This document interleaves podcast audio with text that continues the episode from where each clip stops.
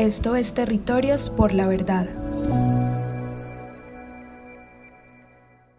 Dime la verdad, solo la verdad. No hay reparación ni justicia si no es con verdad. Para las personas de la población LGBTI que hemos sufrido los impactos en el marco del conflicto político, social y armado en Colombia, nos ha tocado pasar de víctimas a sobrevivientes en un lugar de entender los daños e impactos e imaginarios colectivos que ha dejado la guerra en la vida de las comunidades. Ahora estamos en un camino de construcción de la verdad y de entender los fines simbólicos de la guerra a través de la violencia por prejuicio. Los grupos armados buscaron siempre corregir y ejemplarizar todo aquello que fuera visto algo raro o que no se ajustara a los roles de género en nuestra sociedad. Y por esas razones fui amenazado y desplazado cuatro veces por ser homosexual.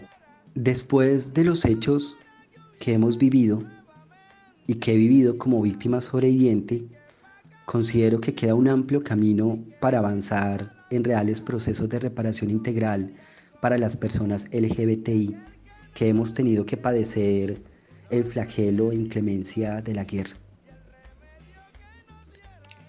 Con los procesos que he acompañado a partir del arte como un instrumento de reivindicación de los derechos humanos para crear procesos sostenibles de transformación personal y social que contribuyan a la construcción de la paz y a los procesos de memoria colectiva que nacen en el corazón de las comunidades a partir del teatro. En esta apuesta creamos, actuamos y cada acción hace la diferencia. Una acción decidida por la igualdad de los derechos humanos, por la no discriminación en una cultura machista y homofóbica que se convierte en arma de violencia para sectores que históricamente hemos sido excluidos de nuestra sociedad.